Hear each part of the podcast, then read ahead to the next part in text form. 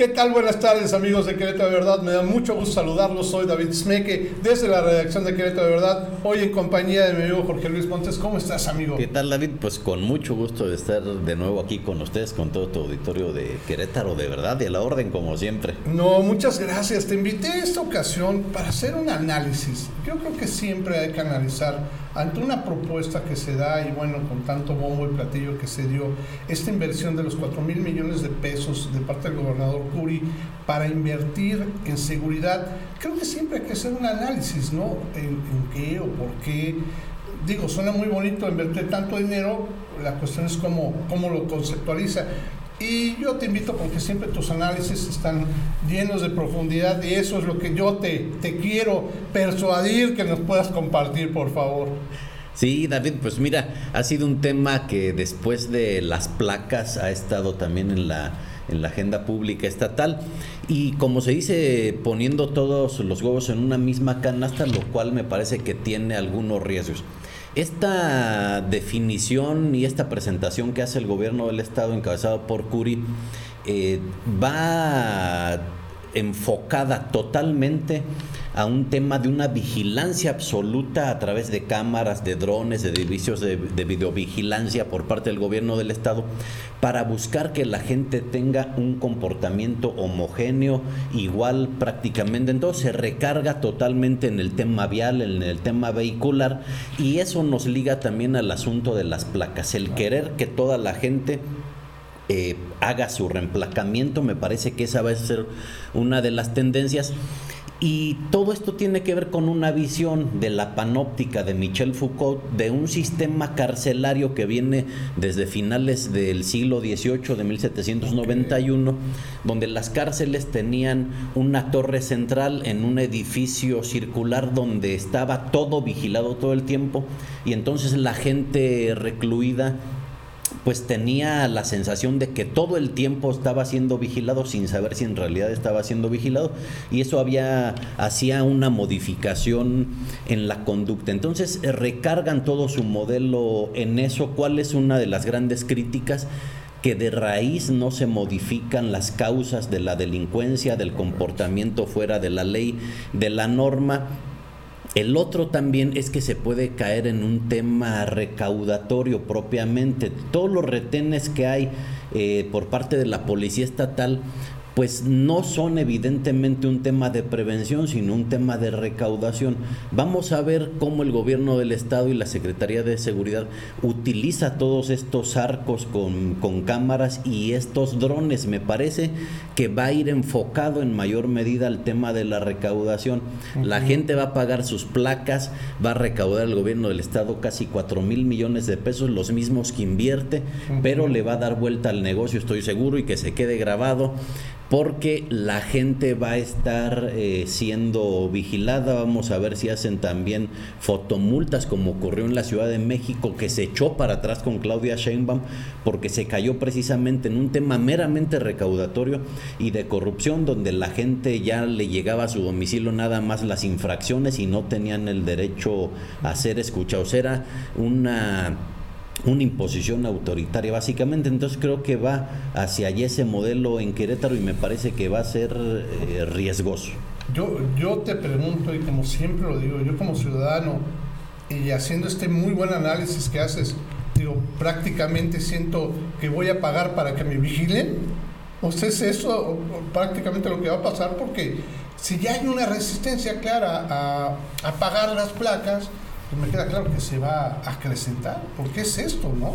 Sí, eh, evidentemente puede ser eso. El hecho, eh, hay casos en la Ciudad de México donde si el coche ya llegaba a la infracción y decía que estaba parado en una línea amarilla, que se paró en un lugar donde no se puede estacionar, que rebasaba por eh, dos, tres kilómetros más el límite de velocidad, etcétera, se puede caer en eso. Ahora, David, otro punto muy importante si se supone que el modelo de seguridad en Querétaro es tan eficiente, entonces ¿por qué meterle otros 4 mil millones de pesos? Vamos a ver también, David, a quién eh, se le concesiona el manejo de las cámaras, de los drones, de todo este sistema, que también puede ser otra de las claves que estaremos observando. Creo que ha sido insuficiente todavía la información que ha dado el gobierno del estado hace unos días que lo presentó.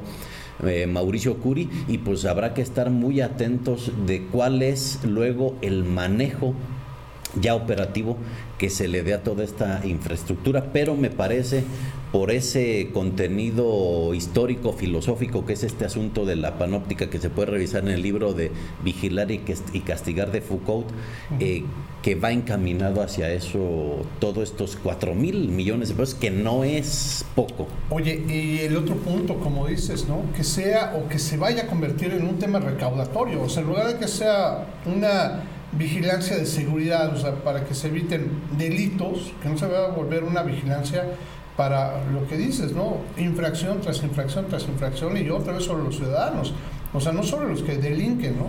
Digo, rebasar una línea, bien lo dices, o pasarte en la línea peatonal porque te agarró el semáforo, pues no vaya a ser que nosotros volvamos ahora los delincuentes buscados y no las personas que realmente delinquen robando, ¿no? A mí, yo tuve la desgracia que me robaron hace poco en mi, en mi oficina, en mi despacho, y pues, o sea, que digamos un gran sistema de vigilancia o, o como otra, pues no lo vi, que es lo que creo que queremos los ciudadanos, o sea, si, está, si estuviéramos dispuestos a, a pagar esas placas para que sea de seguridad, es para los delincuentes, no para nosotros mismos, ¿no crees? Ahora, un punto también muy importante es que este sistema panóptico y demás no resuelve el tema de la conducta delictiva en la ciudadanía, solamente la reprime, la modifica. ¿Cuál uno de los riesgos también que puede generar trastornos? Se ha, se ha demostrado trastornos en la gente. Eh, esto que no se, se resuelve de fondo el tema delictivo y en contraparte o con una tesis distinta está el proyecto de la cuarta transformación. ¿Qué hay que hacer? Generar bienestar entre la ciudadanía, mejorar los servicios para que de raíz podamos atacar el tema de la inseguridad y por eso iniciaba yo diciendo ponen todos los huevos en una sola canasta y me parece muy riesgoso, estaremos viendo más adelante. Y sí, ¿quién eh, va a ser eh, el principal sancionado? Pues el ciudadano el que cometió una falta en la Ciudad de México. Fíjate, estaba revisando, se registraron con Mancera alrededor de 13 millones de multas. 13 millones de multas. 13 millones, y son de a mil, es decir, la Ciudad de México recaudó en ese momento, en su periodo, 13 mil millones de pesos. Me parece que eh, como estos eh, del PAN en Querétaro lo ven todo con dinero, creo que pueden estar proyectando una recaudación muy importante de la ciudadanía. Me parece que ese es uno de los grandes riesgos, vamos a ver cómo se maneja, pero creo que podemos predecir un poco de eso. Oye, ahorita hablabas muy bien del bienestar, eh, creo que eso es muchas veces lo que falla en los gobiernos y en la visión, ¿no? Posiblemente aquí está dejando en claro la visión que va a tener eh, el gobierno del Estado, con respecto a cómo manejar a sus, ciudadanos. Eh, creo que lo remarcas muy bien, la situación del bienestar. Ahorita en Querétaro, bien lo dices, ¿no? Estamos en bienestar, o sea, ¿y por qué lo pongo entre comillas? Porque pues hay muchos problemas de desempleo, hay, bueno, está la Junta de Conciliación y Arbitraje desbordándose de trabajo, no tienen espacios más o menos ahorita por la situación del COVID, la gente se ve desesperada en muchas situaciones.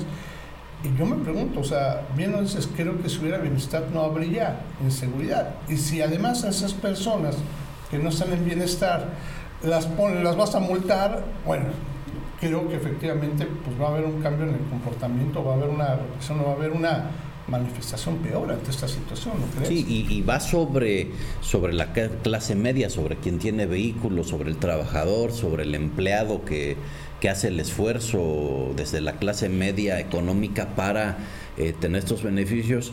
Entonces eh, es un riesgo, me parece que el estado de Querétaro desde Francisco Domingo se ha manejado mediáticamente las cosas, pero eh, en el tema de seguridad, de empleo y demás, pero creo que hay una realidad oculta que eh, con una falta de bienestar. quiero poner un ejemplo muy claro, a ver si me lo permites. El tema de personas con discapacidad de 30 a 64 años. El gobierno del estado no le pone ahí ni un peso. Los gobiernos estatales de Morena van a aportar en ese programa de bienestar para que las personas desde los 0 hasta los 64 años con una discapacidad tengan una pensión. Es decir, mm, ese es un signo también de que el gobierno de Querétaro con, con Mauricio Curi no está viendo realmente por el bienestar de la gente que nos ayude a tener una prevención de la conducta delictiva. Es más que claro. Pues bueno, Jorge Luis, te agradezco muchísimo este análisis. La verdad yo creo que va a dejar mucho que pensar en muchos de nuestros seguidores, que yo los invito a comentar y sobre todo a que te hagan preguntas, que te comenten y que pues ya sea que eh, estén en desacuerdo de lo que tú analizas o en acuerdo de lo que tú analizas, pues yo encantado de que lo comenten, ¿no? ¿Cómo Pues gracias, había aquí a la orden y vamos a seguir viendo este tema en específico que nos irá dando la razón o no en el desempeño, en el desarrollo que se haga operativamente. Y agradecerte siempre el espacio y saludando a todo tu auditorio de Querétaro de verdad. No, encantado y pues amigos de Querétaro de verdad, yo les agradezco mucho que nos sigan a través de nuestras redes y también en nuestro sitio web Querétaro de verdad que tengamos bonito día. Hasta pronto.